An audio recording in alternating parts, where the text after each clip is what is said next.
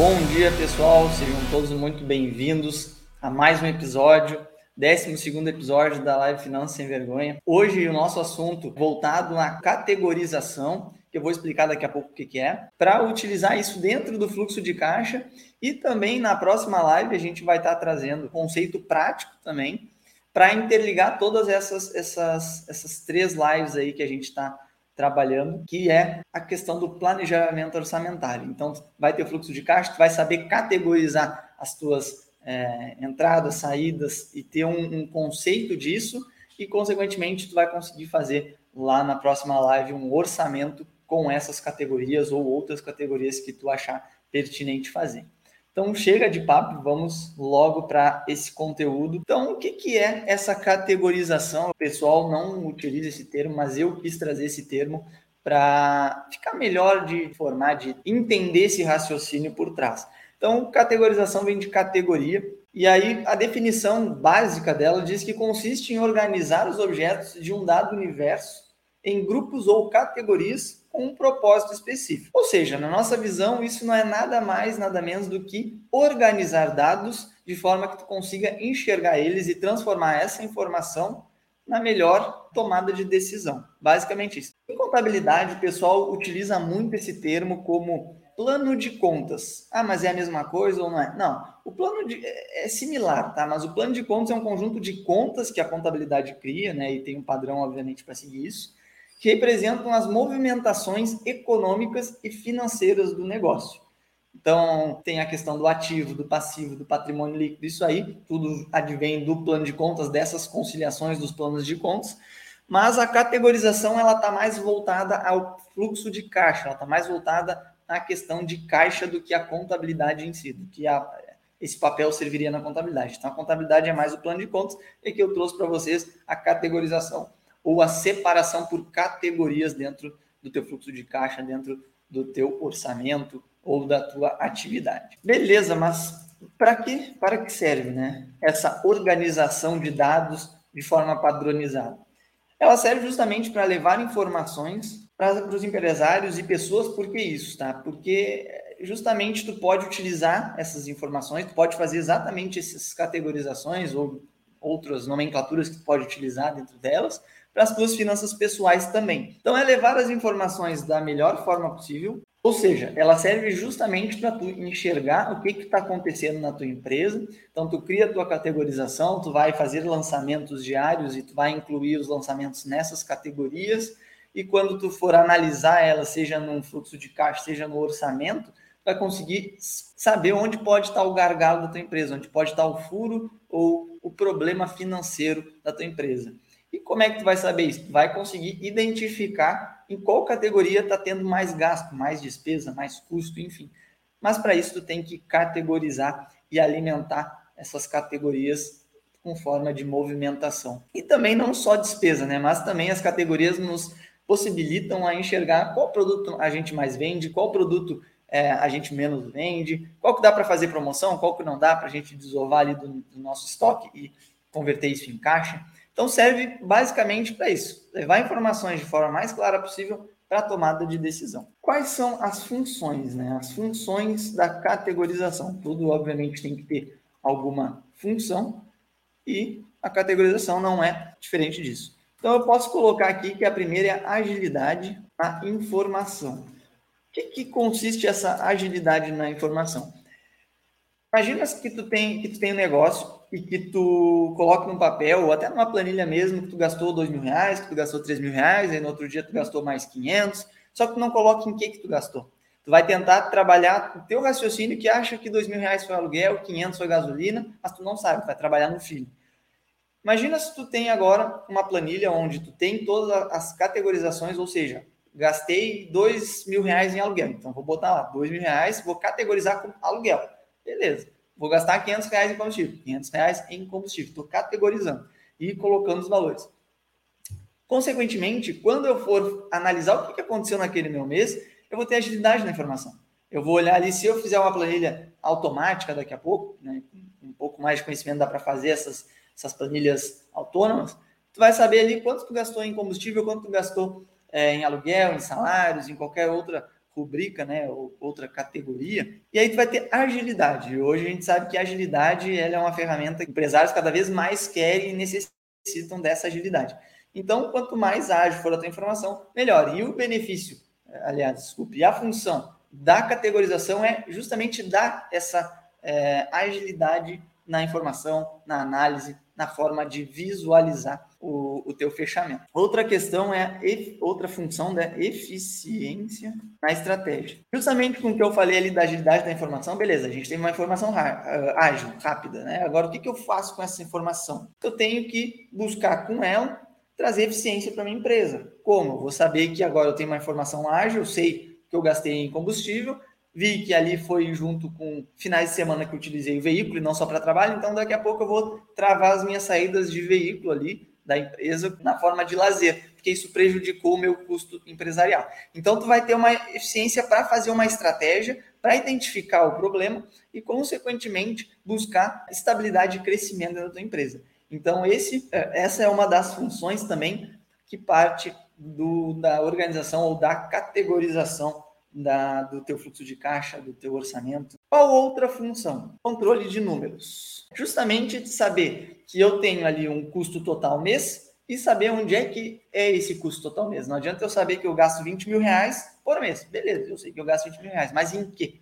Então, justamente a categorização te possibilita, junto com a agilidade da informação e com a eficiência de melhorar a tua estratégia, saber exatamente onde está indo cada centavo da tua empresa, onde é a alocação do teu recurso, do teu capital, do teu dinheiro.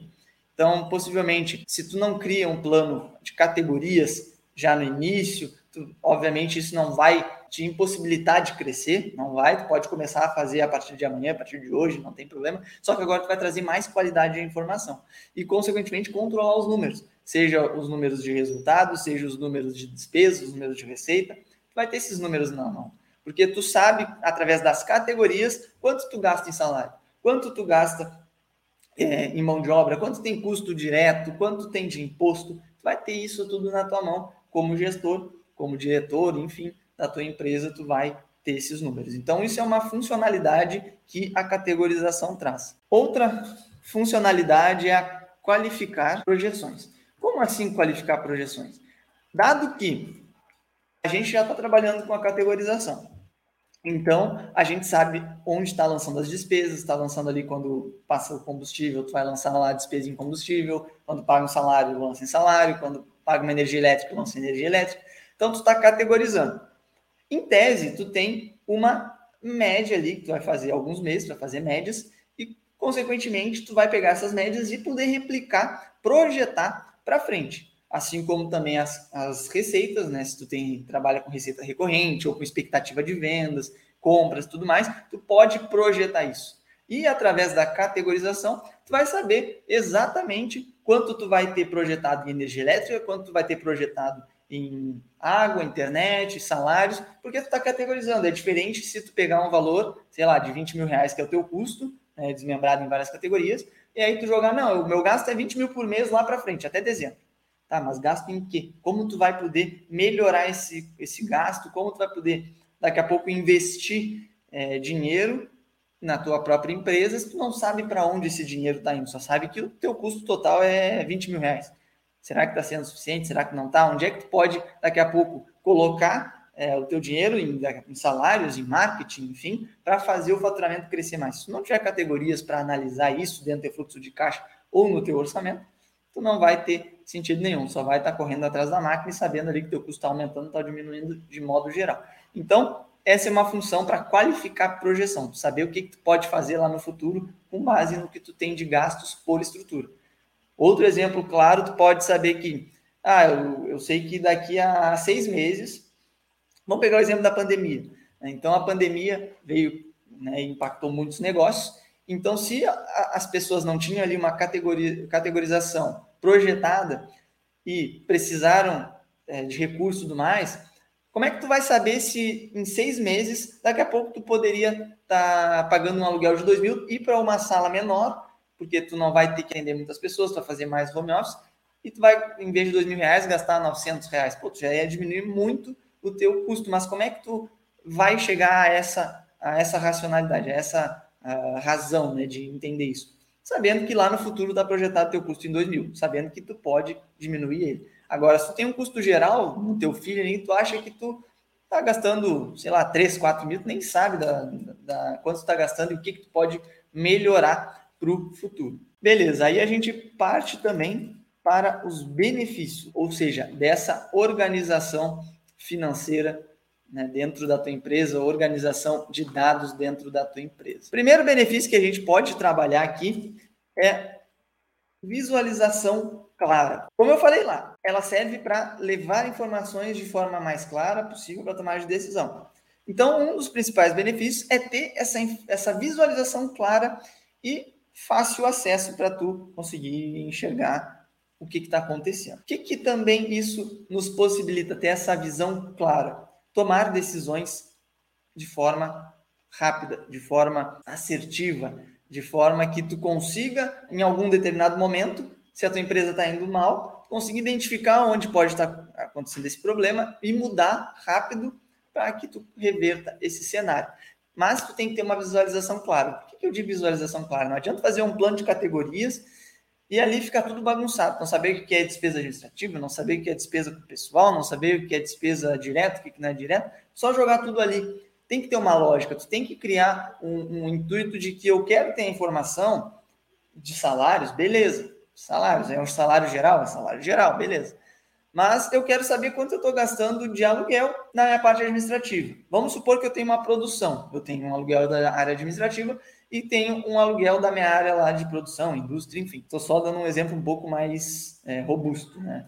Então, eu vou ter dois aluguéis. Se eu colocar isso tudo como aluguel administrativo, eu vou estar errando informação. Não vou ter uma visão clara do que acontece na minha empresa. Eu vou estar colocando o custo da minha indústria dentro do meu administrativo. Então, eu tenho que criar uma lógica, eu tenho que colocar custos da produção e custos administrativos e categorizar cada um e alocar suas despesas da melhor forma possível. Se for gasto com produção, se for gasto com administrativo, gasto comercial, tudo isso tem que ser alocado e colocado dentro da sua respectiva funcionalidade de visualização. Agora, quando eu for, por exemplo, exemplo prático e didático ali com vocês, a gente vai entender melhor isso.